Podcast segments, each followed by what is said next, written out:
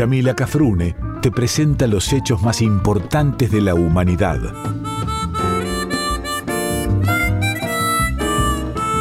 Por Folclórica 987 escuchás Contame una historia.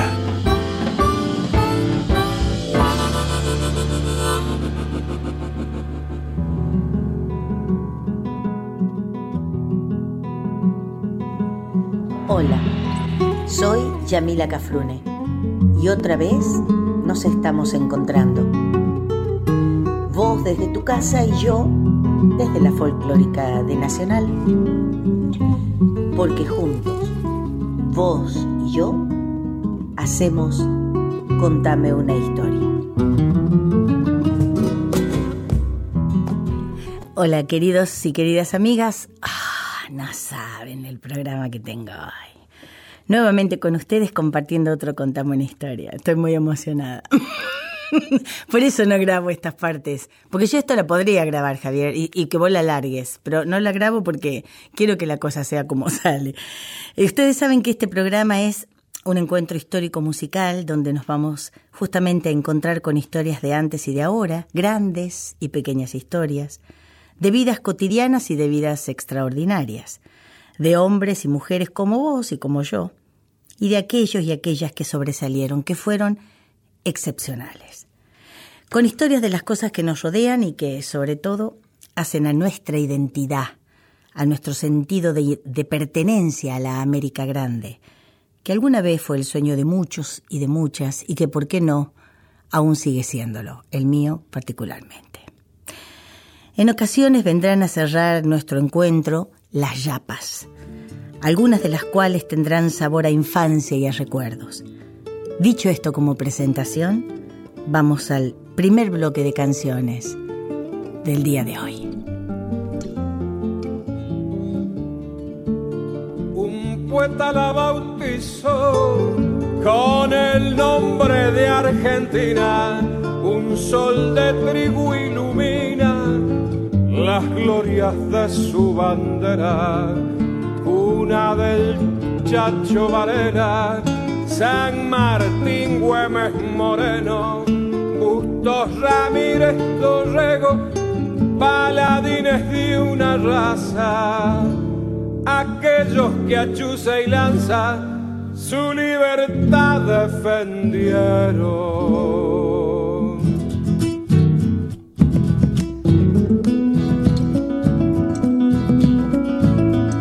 De otras tierras vio derrumbarse sus sueños, entre llanto, sangre y fuego por el horror de la guerra. Mi patria que en su alma encierra la grandeza del amor, sin fijarse en el color le abrió todas sus tranqueras, sin preguntarle siquiera raza, credo, religión y aquel que se crea dueño de esta noble tierra gaucha quiera ponerle su marca, debe pensar lo primero que muchos gauchos murieron por ganar su libertad, defender su dignidad, fue principio de esos hombres abonaron con su sangre este suelo sin igual.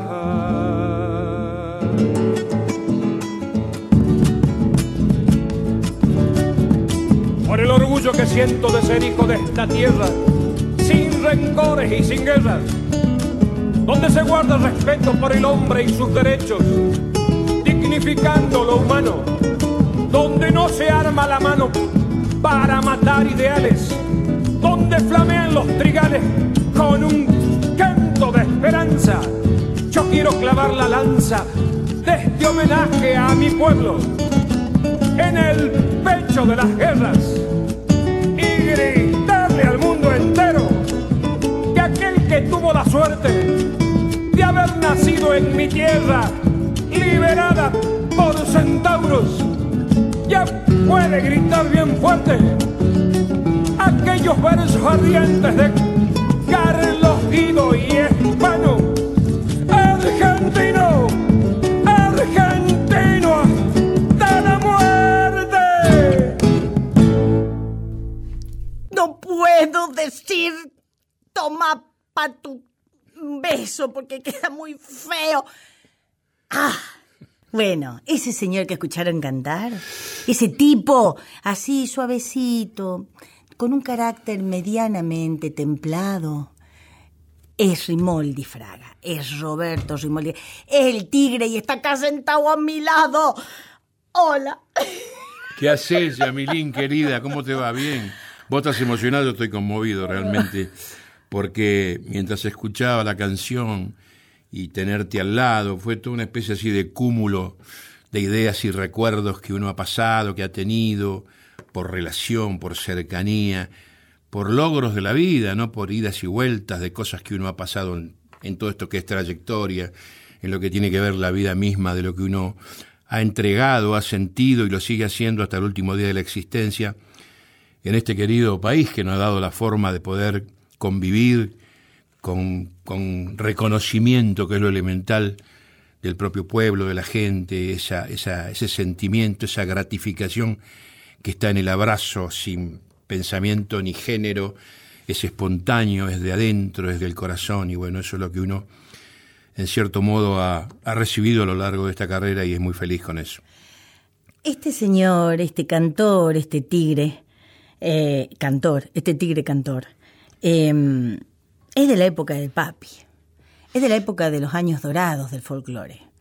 Es de una época que la historia después verá por qué Rimoldi Fraga estuvo en los escenarios y después por qué Rimoldi Fraga no estuvo. Yo lo que sí puedo decir, y a mí me consta, yo era chiquita, estaba recontra metida con lo que hacía él, porque el argentino hasta la muerte, el que no lo dijo, no debe ser argentino o argentina o argentine.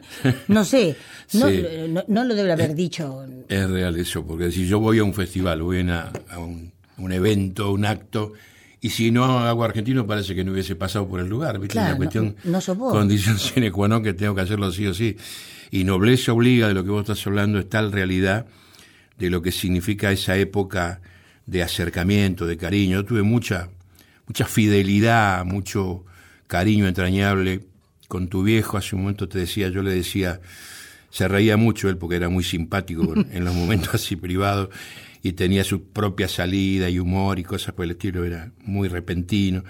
Y yo le decía corazón de búfalo y se reía, pero eso era resultado de la bonomía, sin medir problemas, de ceder espacio de su lugar, de su tiempo de canto para que canten otros, y a veces con desavenencias o, o- o, en cierto modo desconsideraciones de lo que significaba esta- este acto, este acto de, sentimiento, de... Yo siempre digo una cosa, ya mi querida, ese tipo de actitudes que se dan, que proliferan en, en nuestros días, es un acto propio de inseguridad. Vos no, no tenés sentido de lo que significan los límites y sabés perfectamente que donde vos apoyaste tu pata está tu marca, sos vos el que está, ¿entendés? Entonces, la gente que está atemorizada tiene terror de que saques el- la quinta. ¿ves? Entonces, evidentemente proceden de esa forma, queriendo desviar, queriendo...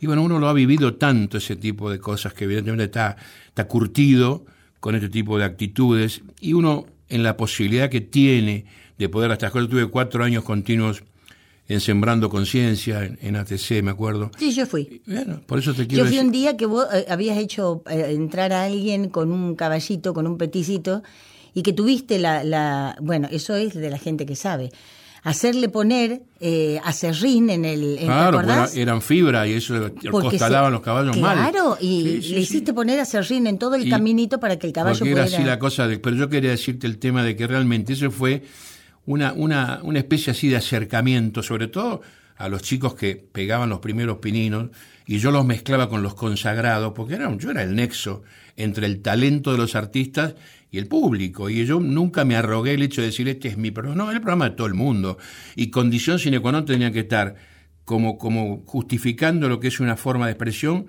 los payadores y los artesanos. No faltaron nunca ninguna emisión, pues yo consideraba que eran un poco la referencia del país, ¿no? El repentismo, la forma de poder aplicar todo lo que es la improvisación y el tema que vos le pongas. Y tenía dos puntales que estaban a la cabeza, que era Roberto Airala y el querido oriental Josecito Curuelo, ¿no? Así, un amor de persona, divino. Y con Martita, bueno, que es mujer. Todas Sí, Marta, sí, que- ah, más. son próceres, ¿viste? Sí, Este más como- vale, más vale. Y eso es lo que uno se preocupaba en el hecho de que tenga una posición en lo que hacía a lo que tiene que ver realmente con lo que es tradición, con lo que tiene que ver usos, costumbres, realidades, todo lo que marcó la importancia de lo que significaba el hecho de respetar las regiones. Hay mucha gente, yo te conozco, gracias a Dios, por la familia que, tengo y que tuve. Eh, hay, hay muchos jóvenes, y no tanto, que justamente mm, vos le decís el tigre remolde fraga y dicen, uh, ¿cuánto hace? Seguirá cantando. Me vas a decir, después de estas canciones que vienen ahora, me vas a decir este, quién es el tigre, quién es Roberto Remoldi Fraga. Ahora escuchamos canción, te escuchamos y seguimos con Contamos una historia.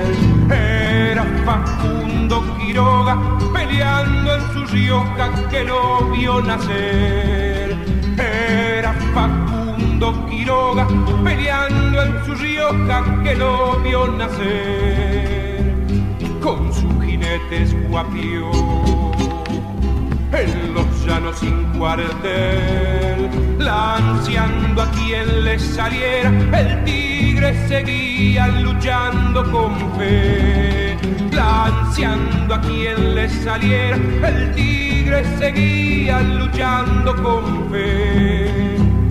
Barrancayacu el final se lo llevó sin saber,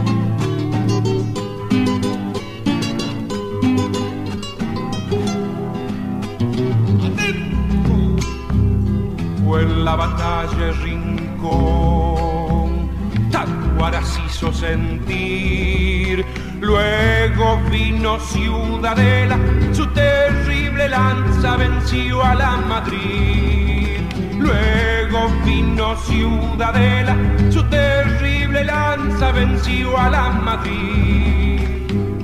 Era la unión su deber, no lo pudo realizar el capitán Santos Pérez de un tiro certero lo vino a matar.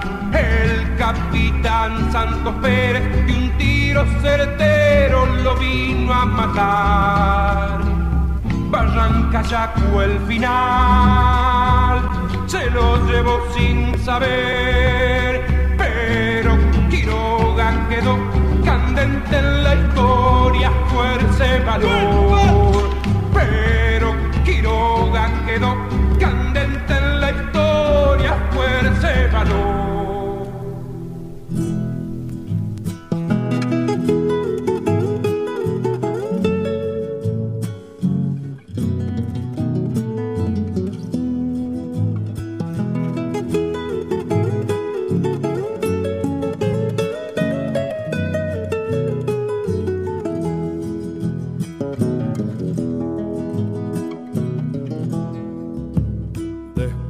El alba cuando de las casas sale una figura en marcial corcel. Se enredó en los dedos un pañuelo blanco, zarandio a mi lado, entonces lo vi. Saqué del recao mi vieja corneta que a un trompa sureño le solía prestar. Le dije paisano tócame una samba, pañuelo celeste, me puse a bailar era mi bandera, qué linda que estaba, su vestido cielo flameaba al clarín. Le dije gauchita, el melico Argüelles la quiere por novia, no lo haga sufrir. Del cielo bajo en esta zampa un ángel patricio que murió por ti.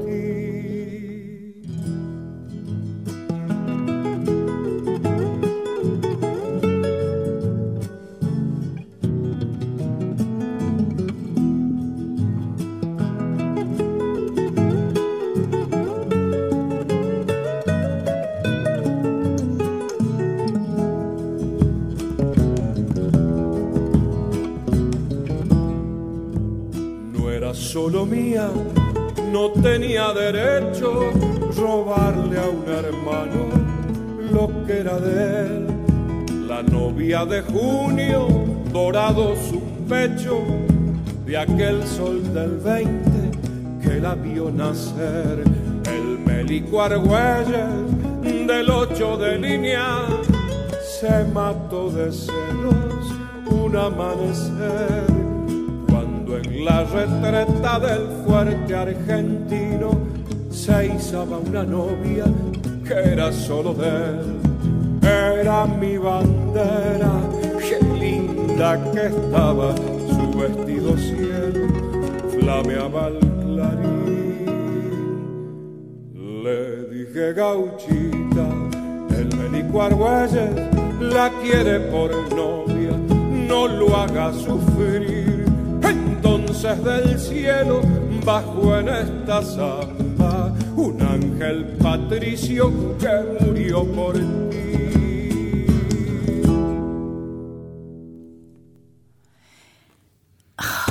Un ángel patricio que murió por ti. Qué maravilla. Esto se te... A ver, perdón, vuelvo a la pregunta que era antes de la canción. Estuvimos escuchando El Tigre y La novia de junio. Para quien quiera después googlear, si no sabe, googlear, le digo yo a la gente. Claro, claro. Este, ¿y ¿Quién es el Tigre Roberto Rimoldi Fraga? ¿Tú- ¿Cuándo surge? ¿Qué tiene que ver? ¿Tiene que ver un tipo que se llamaba, un muchachito Hernán Figueroa Reyes? ¿Tiene que ver? Bueno, Hernán tuvo la posibilidad, en cierto modo él manejaba en ese momento el sello donde grabamos con tu padre, que era CBS Columbia, y tenía como una especie de ojo avisor para, en cierto modo, eh, descubrir, se puede decir, talentos o gente que podría llegar a posicionarse dentro del ruedo, ¿no? Y yo cuando voy a Cosquín voy como desesperanzado. Yo estaba haciendo teatro en ese momento. Estaba haciendo teatro vocacional. Teatro. ¿no? Teatro. Pero como yo en la obra cantaba y actuaba, entonces para ahí nos íbamos de gira al interior, íbamos en el tren, pelaba viola en el tren, se juntaba la gente en el vagón, entonces yo hacía cosas. Y entonces en un momento dado... Lo que te faltaba era facha. ¿Qué lo? Lo que te faltaba ¿Qué va a facha, papá. Laburó mamá, laburó mamá bien. Dibujó bien la señora. Pero ¿qué te iba a decir? Eh, eran épocas de esplendor.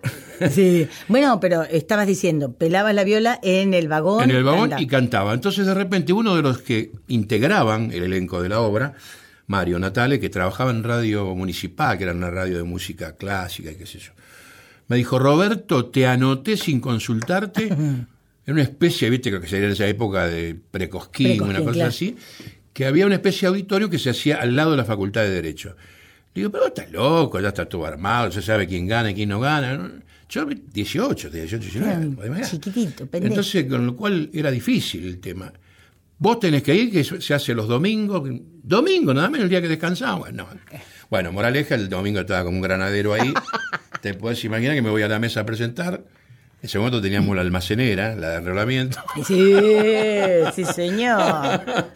Con lo cual, viste, me identifico, le digo, eh, quería saber qué cantidad de, de gente hay, le digo, en, este rubro, yo soy solista, pero por supuesto de folclore. El tipo mira en la planilla y me dice, son 130 que hay. Me dice, ah, Ah, bueno. vengo en marzo entonces. Claro. más o menos. Bueno, eh, el tema era que era por eliminatoria, ¿me entendés? Entonces, teníamos en ese momento jurado de notables. ¿Quién estaban? Los sábados. Ah, bueno. Sí, notable en serio. Los tres más. No, ni hablar, ¿viste? Tipo que enseñorearon el folclore en el mundo. Machingo, un personaje increíble. Bueno, todos bailarines, cantores, todo. Bueno, te, te la voy tratando de hacer un poco más corta porque llevó como cinco o seis rondas. La Claro, cosa. claro. Ya en la segunda yo ya tenía clac, ya tenía gente que gritaba, porque yo, mis pares que cantaban, bohemia, re- re- qué sé yo, balada romántica, o al rancho, o al lugar de donde venía, que era lo que estaba en boga en ese momento, la- las zambas que eran populares. Claro, yo aparece un pibe de la ciudad, poco menos que a caballo, con un sable y una lanza, Claro. cantándole a los próceres. Lo que yo te tengo que decir ya, mi querida, es que todo lo que yo canté durante muchos años y a cosas que se conservan, las fui armando en el secundario. Mis ratas, que capaz que hablo, hablo a estos chicos, ¿de dónde viene? De Jurassic. este, las ratas para esa gente que está que es más joven, decirle que era nos- donde nos rajábamos de Nos clase. de la escuela, claro. Y no- yo me iba a la biblioteca, porque tenía cierto grado, nunca vivimos mal. Papá tenía un taller mecánico, mamá siempre era la ministra de Economía, algún canuto siempre había, las cosas siempre se, se solventaban de esa manera. Bueno, con lo cual eh, teníamos una, una vida social normal, simple, como cualquier clase media que se podía decir, pero no tenía acceso a, distintos autores. Entonces la biblioteca me daba esa facilidad Claro. de consultar. Y como en cierto modo la que me inculcó mucho en las cosas fue mamá, la vieja fue la que nos incitó a la lectura. Yo a los cuatro ya leía. A los ocho ya estaba leyendo novelas que me pasaba ella. Y con métodos que de repente te decía, bueno, vos para formarte la personalidad del individuo, tenés que leer al detractor y al tipo que lo ensalza a ultranza más de la cuenta. Entonces, buscando el equilibrio, en el medio vas a saber quién fue ese tipo, por influencias internas o externas. Y eso fue dando a mí, viste, una especie así de, de norma para poder encontrar. Y bueno, yo iba, tiraba arriba de lo que era el tema de la biblioteca, y tenía Ibarguren, y tenía Saldías, y tenía eh, Manuel Galvez, y Pepe Rosa. Entonces, cada uno me iba dando una información, con lo cual yo, hacia, al, al modo de lo que eran los resúmenes Lerú, iba, Claro. iba haciendo los apuntes, y ahí nacían los temas. ¿Entendés? es decir, que con el tema que te presentaste a ese, eh, entre comillas, precosquín, era tuyo. Claro, claro, el tigre. Arriba El era tuyo. El que escuchamos primero, el tigre es un tema mío, y con ese abrí cojín. Pero yo cuando gano, vamos achicando cosas, cuando gano estas rondas, era gracioso porque Machingo, en vez de decir Roberto Rimoldi Fraga, decía, el chico de la patria, decía él. El chico de la patria. Chao, me mandó, viste, el balcarce en la espalda. Ya está, chao, fuiste. Marcado, claro. Con lo cual, viste, ya llegué con un muchacho, Mario Costa creo que se llama. Era un clon de tu viejo. Un clon, pero si hubiese nacido en Perico no era igual, ¿viste? Era de Berazategui, pero el tipo hablaba igual que el turco, cantaba la guitarra parada igual que Jorge, una cosa de loco. Bueno, muy, muy calcado el tema. Pero bueno, entonces se dio, digamos, por, por qué sé yo, resultado de lo que eran los jueces que, que yo haya ganado. Y integré lo que era la delegación. Toma. ¿Entendés? Con lo cual, voy con solista de piano, solista de guitarra, cantante femenina, grupo de danza, conjunto folclórico. Bueno, todo eso representamos a la provincia en Cojín. Todo el desfile, toda la, la ilusión. Llega el momento de la actuación. Y bueno, cuando yo ah, teníamos adicionado dos temas como máximo. Claro, claro. Porque tenía 50 minutos. ¿no? Entonces, si yo cantaba un tema de más, Horacio que tocaba la viola no tocaba. Claro, claro, sí, sí, sí. Entonces sí. estaba, viste, limitado a los dos temas. Yo hice eh, El Tigre y Vidala del Montonero. Bueno, en el piso de Cosquín había granza, granza, piedrita blanca. Sí, sí, sí. Acá te agarraba y agarraba las piedras y tiraba para arriba. Una locura. Yo, viste, calculá, con mi violita sola, estaba, viste, súper emocionado con lo que veía. Entonces termino lo mío, me voy para atrás y era un barullo, viste, de griterío. Y viene el director de, de la delegación. Andate otra, porque la gente seguía gritando. ¿me entendés? Miren, Anda, pero no puedo, le digo, si canto otra no va a tocar Horacio. No, anda, anda, que yo lo arreglo. me. Hago una tercera y hago un poema que, bueno, el romance celeste y blanco se tiraban en palomita, ¿viste? Claro. Y fue terrible, fue terrible. Cuando voy para atrás, como si fuera el ángel de la guarda, atrás mío estaba parado Hernán. Toma. Y me dice, Roberto, sí. ¿Me, me conoces? ¿Cómo no te voy a conocer? digo, por favor, le digo, para mí es un honor, un orgullo que me hable, que me salude, qué sé yo. Me dice, mirá, eh, yo te vi toda la actuación desde atrás es muy bueno lo que dijiste porque fue distinto. Bueno, una serie de cosas que me dijo, en cierto modo, fortaleciéndome el criterio de, de la duda y la esperanza, todo junto. Me dice, pero te voy a ofrecer algo, yo soy de cumplir las cosas que digo. ¿Te gustaría cantar el día sábado en transmisión? Le digo. No, no, déjeme que lo piense. voy a hablar con el equipo. no, le digo, ¿cómo estás? Es más, me dice, yo te doy mis músicos. Toma. Yo estaba solito, con la viola. Bueno, estaba el Bocha Martínez, estaba Quique Coria y Capote.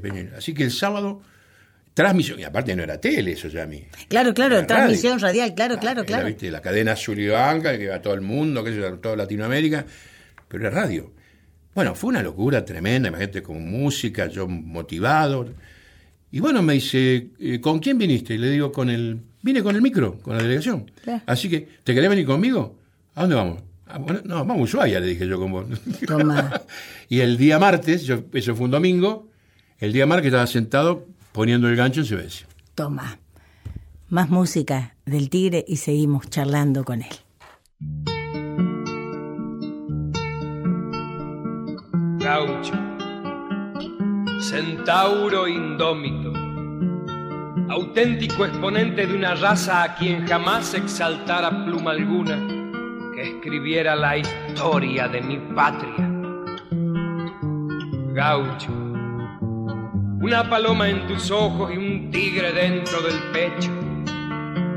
Fuiste manso con los mansos, pero al pesar tus derechos la tacuara formó parte de tus manos y tus nervios. Fuiste bagual en el llano, fuiste puma entre los cerros y cóndor con San Martín, cuando cruzaste los Andes y con él ganaste el cielo. entre llanto de guitarra y grito de montonero, con Facundo y con el Chacho, con Juan Manuel y Dorrego, hiciste tuya la patria que pretendió el extranjero. Dijeron que eras salvaje, por eso te persiguieron y clavaron en tus carnes la daga del sufrimiento, cuando no sé qué señores te declararon matrero.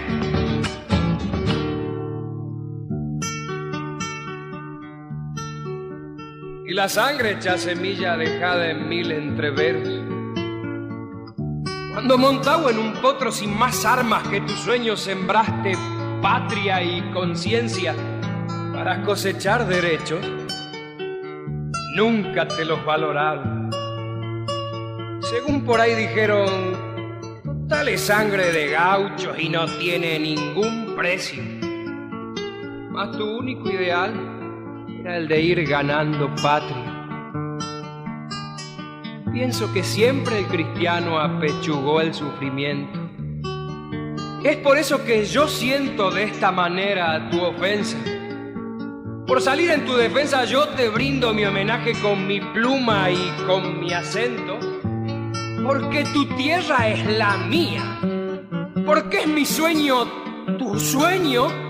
Que se enojen los que quieran yo, yo te bendigo, matrero.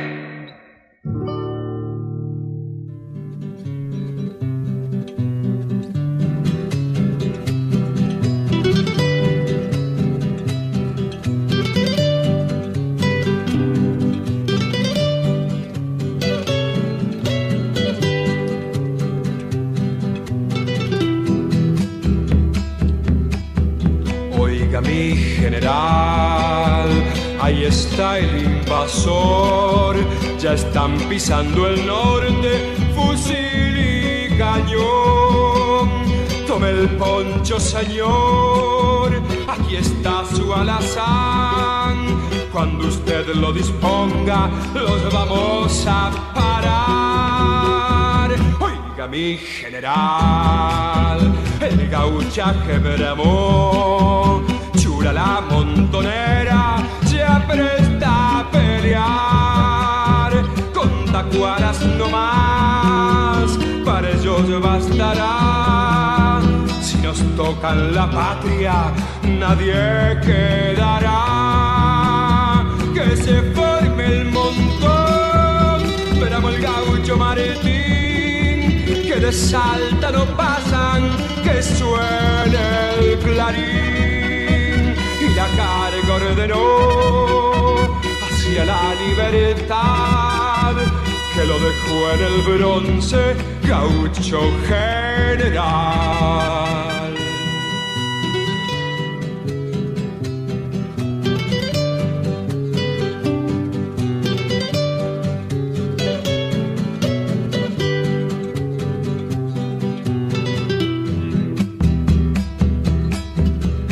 Cuídese general, que las balas ya son aguijones de muerte buscando el valor. Hay cañones allá y cien lanzas aquí, pero un grito en la sangre, la patria o morir.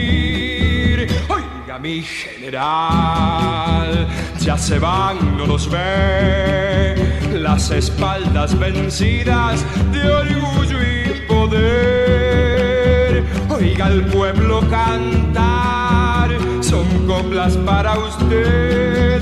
La frontera del norte ya es libre otra vez.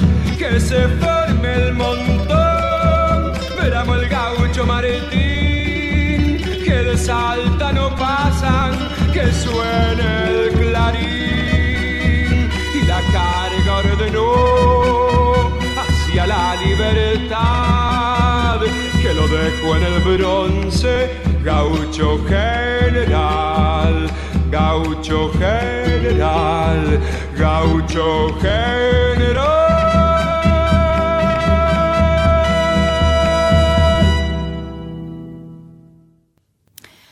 Bueno, así nada más.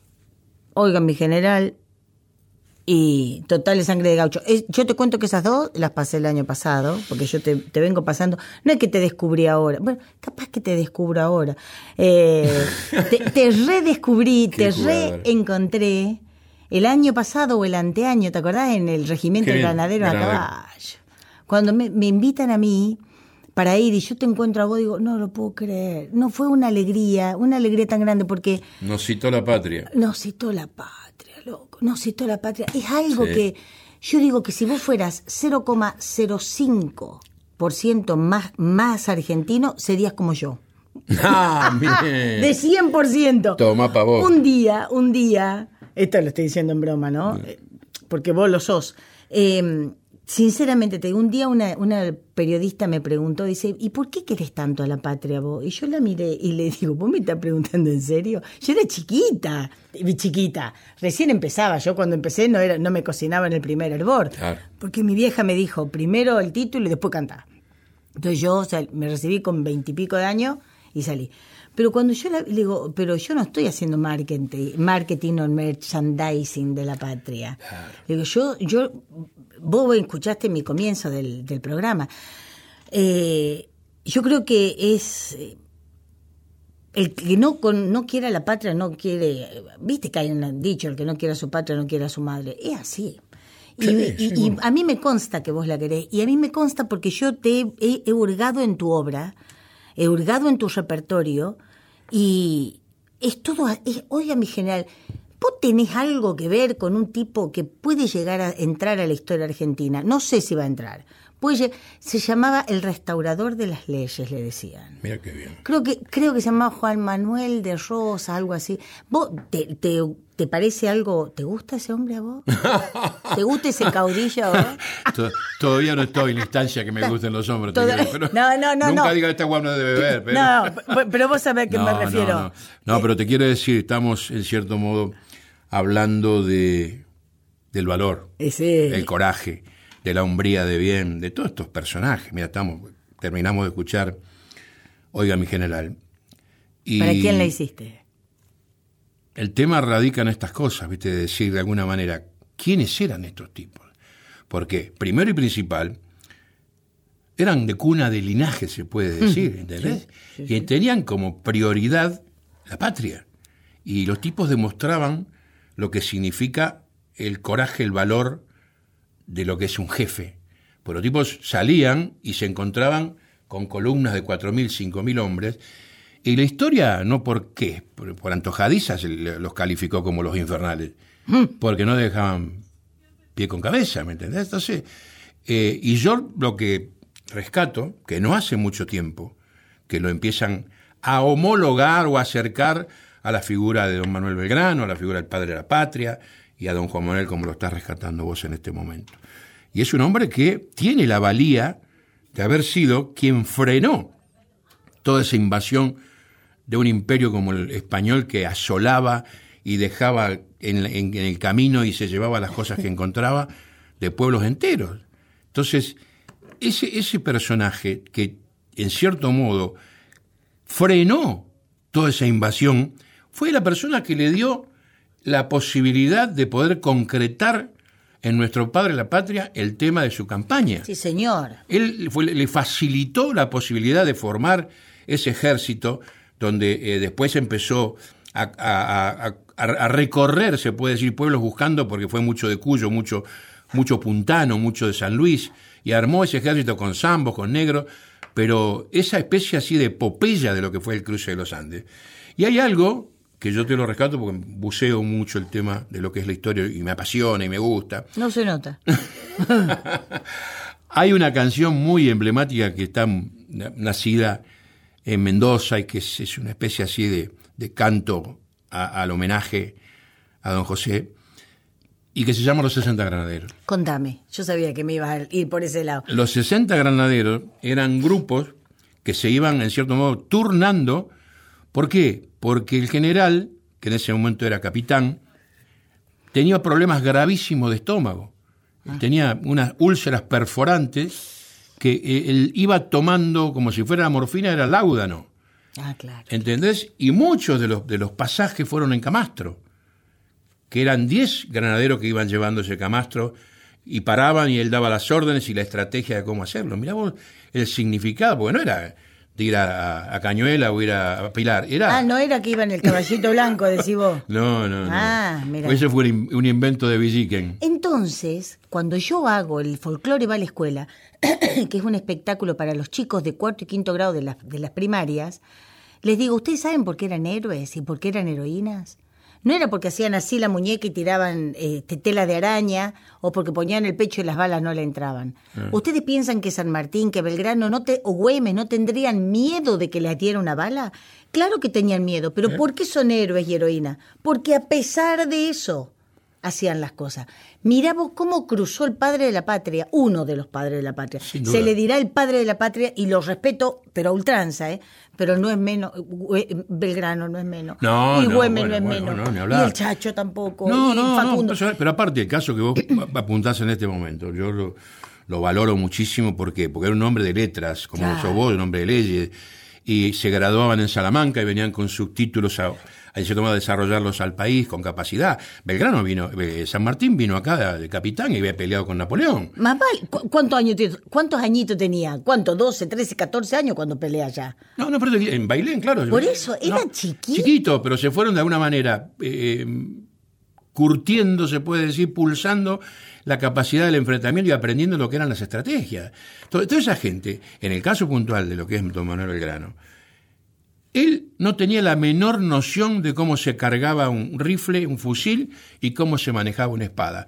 Y sin embargo, con eso que era típico de la historia argentina, que eran las luchas intestinas, y en cierto modo sepultar gente por estar, en el caso puntual de quien manejaba el Ejecutivo, que era el personaje Bernardino Rivadavia, por estar al servicio de lo que era la potencia inglesa, dejando de lado sus patriotas, ¿me entendés? Entonces, Bancaber y todo ese tipo de cosas que era, importaba más el tema financiero que el tema de, poder sostener la defensa del país. Entonces, al ver lo que estaba pasando, Belgrano, ¿qué hace? Arma un ejército chico sin capacidad de lo que significaba tener por lo menos la formación militar. Claro, era una estratega, estratega, pero además decisión política en hacer este tipo de cosas. Triunfa Salta y Tucumán y maneja lo que es de una preciosidad, se puede decir, de un valor increíble, que es lo del éxodo jujeño. Se saca, saca a la gente de, Jujuy a, Tucumán caminando con lo que tenían puesto porque los mataban. Venían los españoles, los asolaban, no quedaba nada. Entonces, esos tipos que terminan su vida eh, enfermos y pagándole a un médico entre atención y, y entierro con un reloj. Que hoy está robado. Lo robaron del Museo Nacional, sí señora, por supuesto que sí. Bueno, esa gente cuando le pagaron lo que correspondía por la acción que tuvo, eran 40 mil pesos fuertes, fueron cuatro escuelas. Hmm. ¿Y se la pagaron cuánto? A los premios. Hablando de escuela, hay, hay un poema que dice El Tigre que me gustaría que lo escucháramos ahora. Por favor, mi querido productor radial. Para abuelito.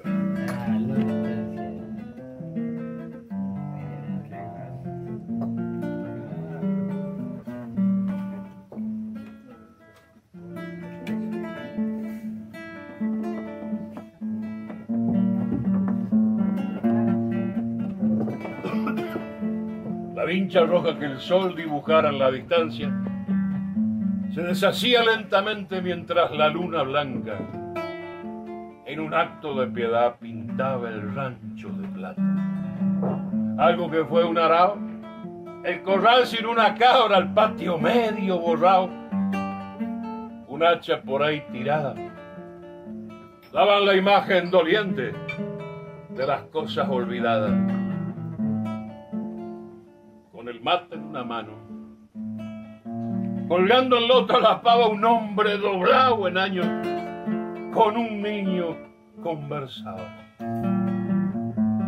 Extendiendo su bracito como ramita sin savia por encima de los montes con voz limpia como su alma.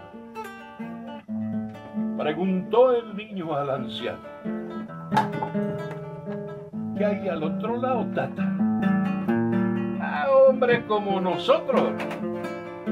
Son tus hermanos de raza ¿por qué no nos visitan? Hay gente muy ocupada. ¿O no conocen el rancho? ¿Será que no saben nada? ¿Se habrán borrado los caminos? En después, cuando seas grande, van a traerte una carta avisándote que tienes que ir a servir a la patria. ¿Y cómo es que se la sirve? Peleando si te la atacan o trabajando también. ¿A usted? ¿A usted ya lo llamaron? Claro, ya cumplí con ella. ¿Y ella? ¿Ella cumplió con usted? Pucha, ya está fría el agua. Qué es la patria tata? La boca vieja del viejo quedó un segundo apretada y esto, el rancho, el arao, la ceniza de tu mamá, tu padre por ahí cosechando, el corral vacío, el hacha, los que están al otro lado, nuestros hermanos de raza, y para un viejo como yo, ¡oh, mi nieto! ¡Oh, mi nieto, sos mi patria!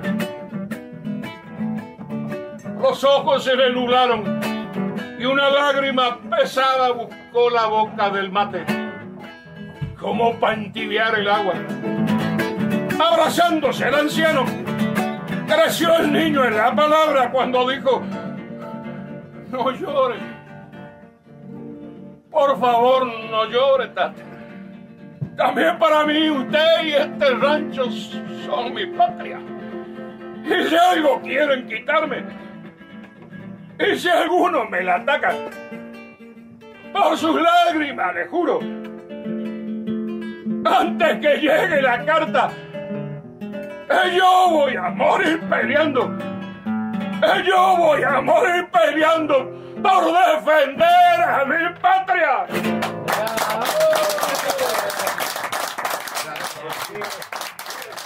Yo voy a morir peleando por defender a mi patria. Y después te preguntan qué es la patria. y bueno, y bueno. Eh, no sé, yo creo que, tendría que tendríamos que hacer tres programas juntos con vos para poder terminar de hablar de las cosas. Porque caudillos hay a patada para que vos me hables, para que vos me digas por qué esto es maravilloso.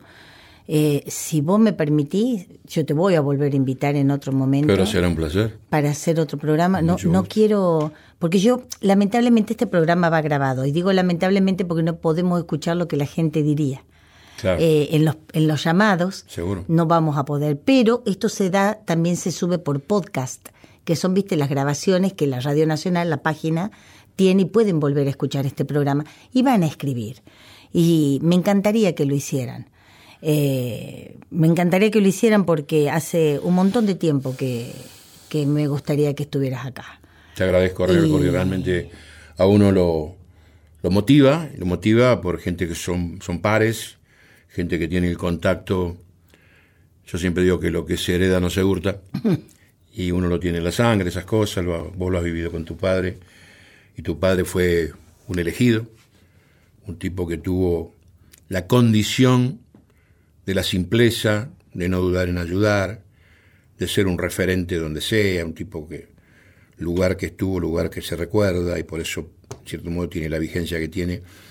Pero bueno, uno convivió esas cosas y extraña esas cosas, ¿viste? A veces uno, cuando ve todo este tipo de, de, ideas, de querer tergiversar el atropello a lo que tiene que ver con la tradición, pues yo digo una cosa ya militar, eh, la televisión, que es un momento donde la gente tiene la posibilidad de la reunión en la casa, y a veces por el tema ah, financiero, el tema económico, no tiene opción a ir a un espectáculo. Entonces, el acceso que tiene eh, en el canal que es del Estado, que yo siempre hablo de la dicotomía de, no entender qué es Estado y qué es gobierno, ¿no? El Estado es el pueblo. Entonces nadie se puede arrogar el gusto de la gente manejando lo que es el rumbo de una transmisión. Entonces yo creo que lo elemental es eso, tratar de darse cuenta que hay niños, que hay juventud, que ese periodo entre 14 y 17 es la formación que tiene el chico y si de alguna manera se da cuenta que hay un apoyo, que hay algo que realmente tiene eh, la condición de estar sostenido por el Estado, puede llegar a pensar, esto es lo lógico. Y claro. Esto es lo que evidentemente tenemos que seguir como norma. Y bueno, esas a veces las cosas que yo no la achaco a veces a la persona que tiene la inquietud de hacerlo, sino a quien organiza. Tiene que tener un filtro para decir, esto tiene que tener un tamiz ¿Esto lo harías en tu casa? No. Entonces lo que no harías en tu casa no lo hagas, no lo hagas afuera. y, decían, vos hablabas de los hermanos Ábalos y, uno de los hermanos Ábalos decía que no se puede querer lo que no se conoce. Totalmente. Entonces eso es lo que yo le digo a los Ni defender lo que no se ama. Ni, ni exactamente. Por eso yo cuando... Pero esto, a mí no me gusta hablar de mí, pero lo, lo, digo con un gran orgullo. Cuando terminábamos de hacer el folclore va a la escuela, que era cantarles una, una canción de cada región musical de la patria porque no podíamos más. Capaz que el género del litoral era un chamamé y era a San Martín porque hacíamos, uníamos la historia con el, eh, la, región. la región, pero además con una, eh, un ritmo del lugar. Total. Uno de los tantos, porque tenés chamarra y demás, pero elegíamos el chamamé, ponele, ¿no? Entonces yo les decía, al final les decía, ustedes no tienen que tener vergüenza de decir que les gusta el folclore porque el folclore es la música nuestra. Ahora, nosotros somos, y los hacía gritar, había 700 pibes y pibas, y yo era la única que estaba en el escenario con cuatro músicos atrás, pero la única que les decía. Entonces, las maestras les decían, ustedes relájense y disfruten, los pibes y las pibas son míos. ¿Vos te pensás que alguno había un escándalo? Nada. Entonces yo les decía, ponele, ¿de dónde son ustedes? Del lugar que eran, ponele, Cañuelas, que es mi, mi, mi patria chica. ¿De dónde son ustedes? De Cañuelas provincia de Buenos Aires, República Argentina, gritaban. Entonces nosotros qué somos? Argentinos, gritaban. Y se los hacía decir dos o tres veces y los muchachos míos lo que hacían era ir elevando el, volumen de los instrumentos. Salían llorando los abuelos, las abuelas, porque era abierto a todos. Era para las escuelas, pero el público. Motivación pura. Bueno, había un intendente de la costa que salió llorando y me dijo, nunca escuché que los chicos salieran diciendo que eran argentinos y argentinas y argentines. Yo no sé hablar en inclusivo, por eso mea culpa, pero no lo sé hacer. Argentinos y argentinas. Y era eso. Entonces, yo les decía, ustedes escuchen esto, después si no les gusta, no importa, pero al menos lo conocen. No se puede defender lo que no se conoce. Y no se puede amar eso. Por eso me, me llamó tiene que ir la gente a ver cuando los granaderos pasan lista y lo nombran al sargento Cabral. Tienen que ir. Tienen que ir porque cuando dicen Cabral, presente. Sí, Y se te Yo te conté a vos que tengo cuatro hijos. Ah. Juan Manuel, Juan Facundo, Agustina por el nombre de Rosa y el más chico se llama Juan Bautista por el sargento. Bueno, Ahí tenés, yo, a mí se me pone la piel de pollo o el cutis de ave, porque queda más de salón, el cutis de ave. Pero me encanta, te agradezco infinitamente que te hayas tomado el trabajo de venir a la folclórica de Nacional. Mi programa es para vos cuando quieras hablar de lo que quieras. Eh, es un programa histórico musical, porque eso es lo que yo propuse y me dijeron sí, a pesar de que una persona me dijo, la historia no garpa. Y yo le dije, ay Dios, ¿dónde tiene la bandera azul, blanca y roja este hombre que no se, no se la ve, pero la tendría que tener afuera? Bueno, mi corazón es celeste y blanco igual que el tuyo. Yo quiero regalarte una cosa que te traje de cañuelas, acá eh, para que vaya y pase el fin de semana la, la gente de unos Uh, choricitos qué rico, Ponce. bueno. Así que esto para que pases, pero Salamín y quesito. Yo, de los Ponce, de allá de buena Pago. picadita. Agradecido, chico. No, a vos. eh, creo que se te debe un lugar eh, ahora. Y conmigo, en mi programa, lo vas a tener cuando quieras.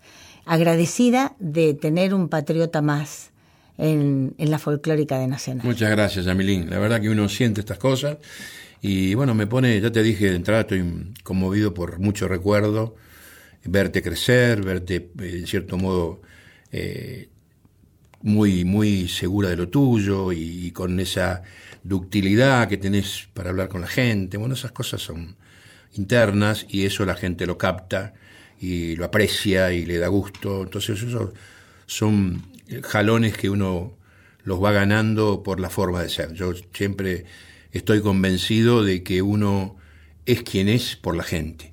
Yo detesto a veces cuando veo pares míos, que se da muchas veces más joven, ¿no?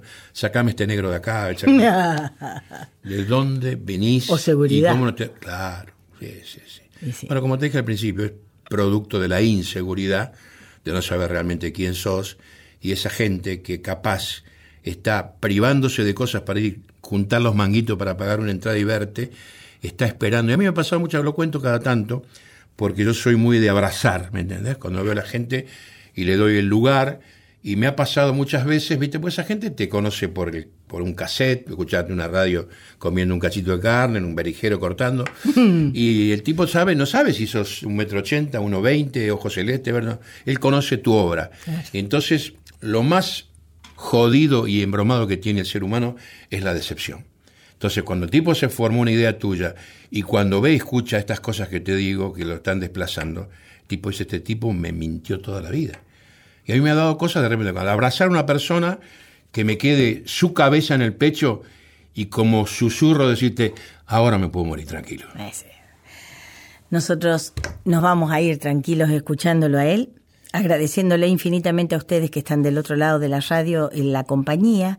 Escriban, escríbanle a Radio Nacional porque no me pueden llamar, pero escriban a Radio Nacional, ustedes saben cuál es mi mail, también lo pueden hacer. Hay- muchos deben tener mi teléfono, así que escríbanme también. Eh, y me quiero ir con, con una frase que yo este año tenía una frase de el poema Fe de Amado Nervo que dice, y si es mucho el horror de los fantasmas que ves, cierra los ojos y arremete. Con ese termino los programas, pero hoy voy a terminar con esta que dice, ¿con qué armas, Señor, lucharemos?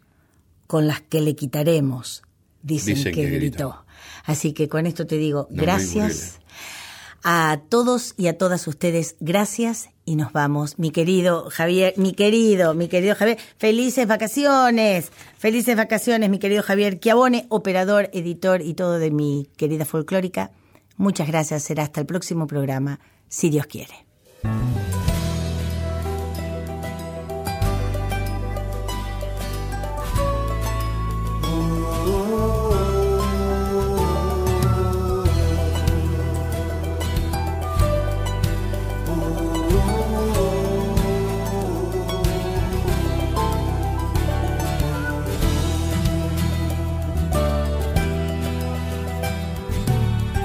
Encontrar el rumbo por más que arrecie la tempestad. Y si estamos unidos, difícilmente nos arriarán. Hemos luchado tanto que no nos vence un esfuerzo más. A no bajar los brazos que un nuevo día está por llegar. Vamos, argentino, no aflojemos, despertemos la conciencia de este pueblo.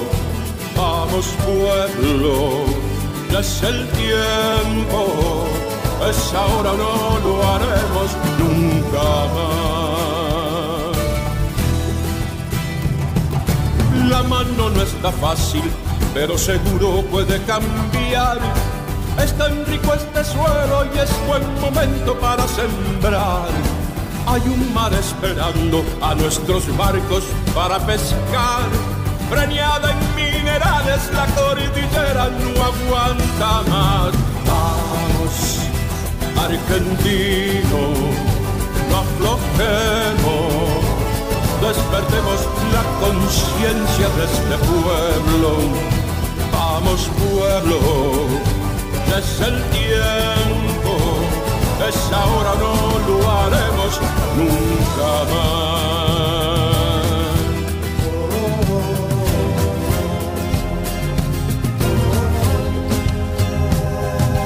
Que sepan nuestros hijos que no hace falta partir de aquí, porque vale la pena que hagamos juntos el porvenir que nadie nos confunda, que no nos pinten todo de gris. Con el azul y blanco seremos grandes, verás que sí. El pueblo quiere la paz, vivir con tranquilidad, dar por tierra con la brecha en un marco de unidad. Honestos o delincuentes, es la zanja de verdad trabajar por la familia con la esperanza que crece. Avancemos todos juntos. Argentina lo merece. Vamos, argentinos, no aflojemos, despertemos la conciencia de este pueblo. Vamos, pueblo, ya es el tiempo, es ahora no.